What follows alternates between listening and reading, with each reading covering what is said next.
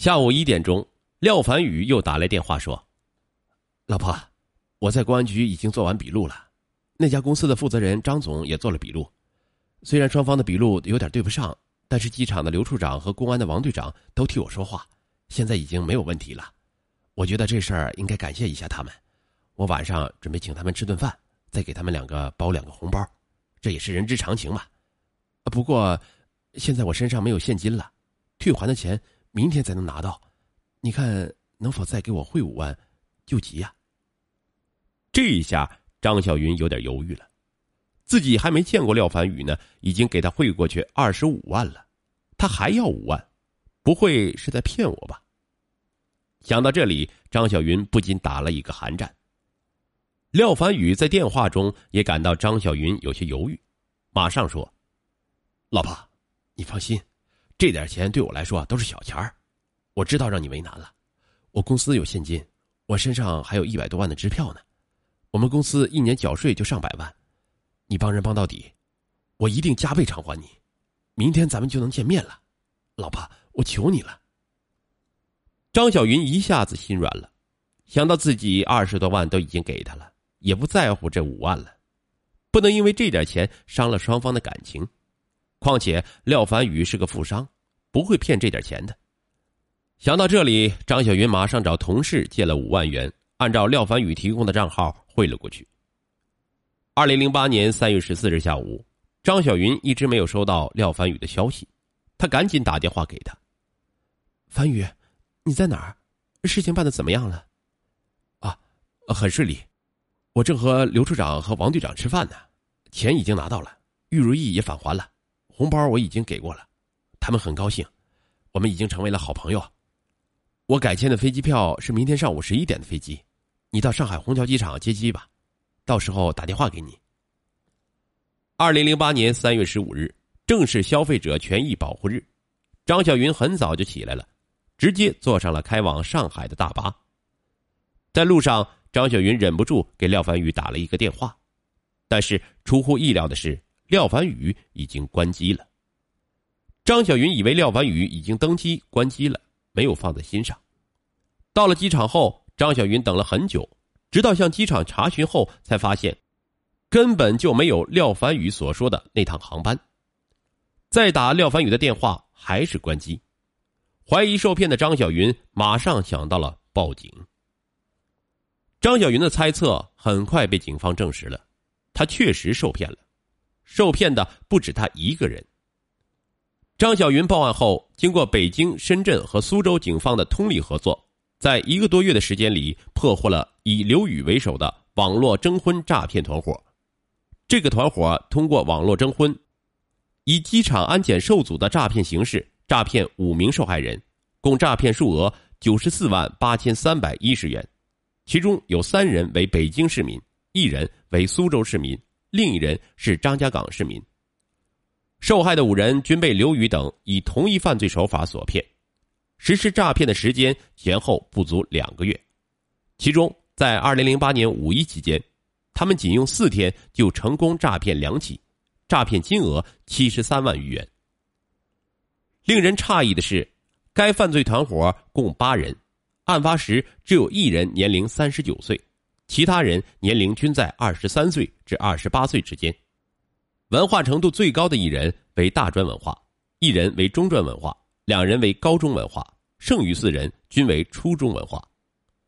而被害的五名被害人均为大学本科以上文化，其中两人在政府机关工作，三人分别在大学、中学和幼儿园任教，平均年龄五十岁，均为离异高知女性。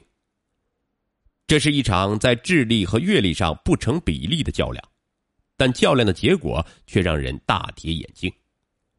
究竟是什么让这些高知女性接二连三的栽在这帮毛头小子的手里呢？看一看刘宇他们网络征婚用的名字吧：廖凡宇、赵志远、冯景轩、蒋正华，个个是气宇轩昂、堂堂正正，迅速抓住了受害人的心理，给人以好感。其中，他们冒名廖凡宇就骗到了两名受害人，这些名字再配上香港富商的身份，无不令人心向往之。为实施下一步诈骗，奠定了坚实的基础。犯罪嫌疑人刘宇等供述，他们几人分工协作，其中由刘宇专门到世纪佳缘、百合网等国内著名的婚恋网站搜寻诈骗对象。据刘宇交代，他们专门寻找年龄在五十岁左右的、具有固定职业的离异女性作为诈骗对象，因为五十岁的离异女性大多正处于更年期，在事业稳定时更渴望一份稳定的感情生活，对生活伴侣的依赖性比较强。非常容易得手，同时更为重要的是，他们这个年龄有一定的积蓄，能够拿出足够的钱来。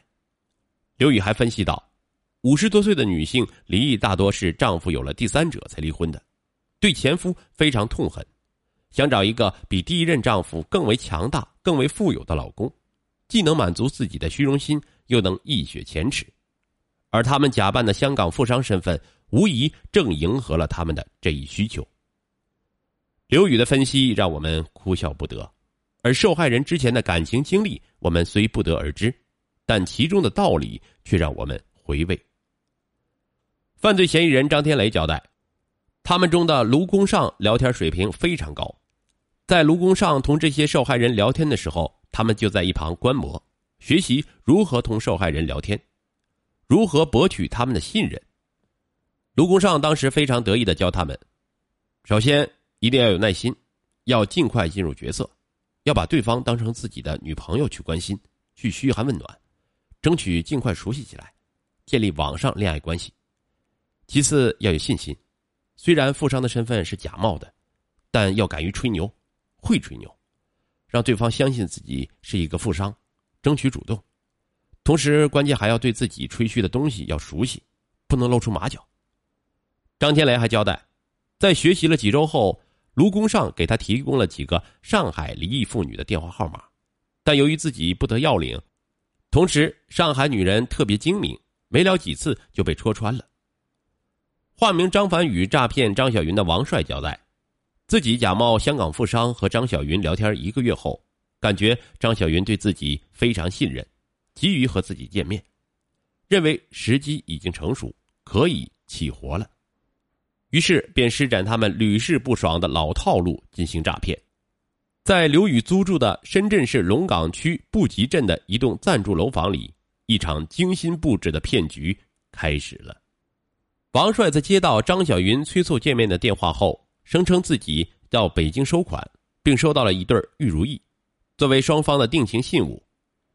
据刘宇、王帅、卢公尚、张天雷交代，整个诈骗过程中，他们足不出户。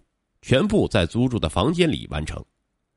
当天，张雪云接听电话时，听到机场的声音是他们提前在深圳机场录好后，通过电脑音频放出来的，并且该音频在张小云接打电话时反复播放，造成王帅在机场的假象，博取信任。而王帅给张小云的电话号码其实是一个小灵通的号码，通过购买的一个电话交换器后变成北京的号码。让张小云误认为这就是首都机场的号码，而里面的语音提示也是设置好的。在王帅给张小云打电话说玉如意被暂扣的时候，张天雷冒充机场工作人员大喊：“别围观了，没见过文物啊！”这也是他们精心设计的，目的也是让张小云相信王帅在机场。在张小云打电话询问异地购票的事宜，也是张天雷冒充的机场工作人员。机场安检处的刘处长由刘宇扮演，机场公安局的王队长由卢公尚扮演。由于他们预先将每个人的台词事先准备好了，就像演戏一样，在同张小云接打电话时没有露出任何破绽，整个行骗过程一气呵成，直到最后受害人张小云也都没有察觉出来。事后，据张子斌供述。在不断制造悬念，先后四次让张小云汇款三十多万元后，他们当时也觉得不可思议，没有想到张小云这么相信他们。在进行诈骗张小云的第三天，刘宇、卢公尚还想再制造理由骗张小云，张子斌却感到玩笑开大了，事情也闹大了，不禁害怕了，拿到钱后赶紧逃回了东北老家，不久后就被捕。王帅交代。作案时，团伙成员就坐在家里打电话，挨个出场演戏，诈骗所得大家按劳分配。他们还精心策划了诈骗的步骤。第一步，上网锁定中年单身女性，王帅扮演港商，网聊时打探对方的经济状况。第二，王帅表示想念对方，要坐飞机去见面，但是在机场丢失钱包等物，要求对方异地购票汇款。第三步，假扮机场售票人员的团伙成员出场，告诉对方机票款往哪个账户汇。第四步，王帅称重要财物被扣，安检人员负责安检的处长出场，告诉保证金往哪个账户汇。第五步，诈骗团伙成员假扮机场工作人员稳住受害人，直至受害人汇来的钱被取出。王帅等人的诈骗手法的确有一定的技术含量。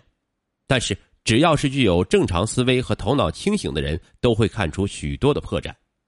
首先，张小云等受害人就应当对自称为香港富商的刘宇、王帅等人具有戒备之心。网络本是一个虚拟的世界，网络上充斥着各种虚假的信息，可谓是泥沙俱下，鱼龙混杂。刘宇等人编造的个人信息与很多婚介中心刊登的如出一辙。明眼人一看就知道是编造的，这世界上哪有那么多钻石王老五啊？可是张小云等人还是幻想好运能够降临到自己的头上，这种不切实际的幻想是造成他们上当受骗的根源。其次，刘宇等人的诈骗手法虽然煞费苦心，但也是破绽百出。他们提供的机场电话号码，只要拨打幺幺四电话查询台，立刻就可以分辨出真假。而其所说乘坐的航班，到网上查询也可以查出。刘宇等人所编造的缴费理由也大多不能成立，尤其是其提供的汇款账号均是个人账号，这也与常理不符。但这些破绽，张小云都没有辨别出。这其中，玉如意担当了重要的道具，正是他们对拥有玉如意的迫切心情和将来能够嫁给香港富商的虚荣心蒙蔽了双眼。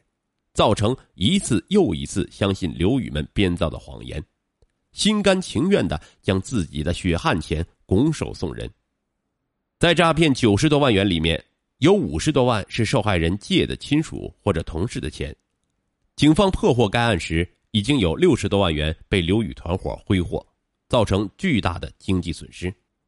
二零零八年九月十七日，张家港市人民法院一审以诈骗罪。判处张子斌有期徒刑十一年，剥夺政治权利两年。苏州市虎丘区人民法院一审以诈骗罪判处刘宇有期徒刑十四年，剥夺政治权利四年。以诈骗罪判处张天雷有期徒刑七年。二零零八年十二月十二日，北京市怀柔区人民法院一审以诈骗罪分别判处王帅、卢公尚、王建行、王庆、崔殿宝。有期徒刑十三年、十二年、十年、两年零六个月和两年。至此，这起荒唐的骗局终于落幕。